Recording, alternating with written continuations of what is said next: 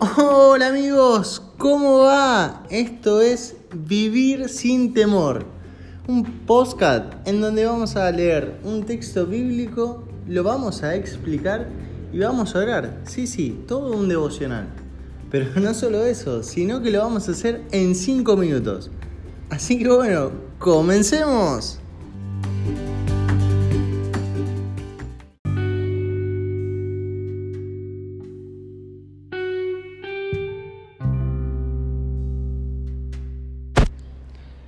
Familia, en el día de hoy les voy a traer un texto citado por la pastora Mabel de Silvestre.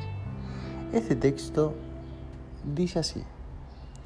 El viejo poeta crujía sus dientes ante la helada mañana. Pluma afilada, casi al borde del ocaso, pronuncia la victoria. Es casi un grito, es la acción y la paz, es la muerte y la vida. Porque ese silencio frío de la muerte que aparece en el papel sin vida es el grito de la victoria. La batalla se ha ganado. Cristo ha vencido. ¿Cuál majestuoso gigante? Oh, le da vida a las páginas del viento poeta.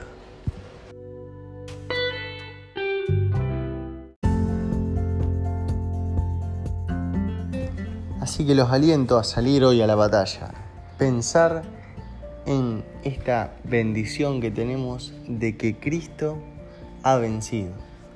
Imaginémonos eso ante cualquier situación que tengamos. Cristo ha vencido. Un saludo grande desde Rosario familia, les deseo muchas, pero muchas bendiciones.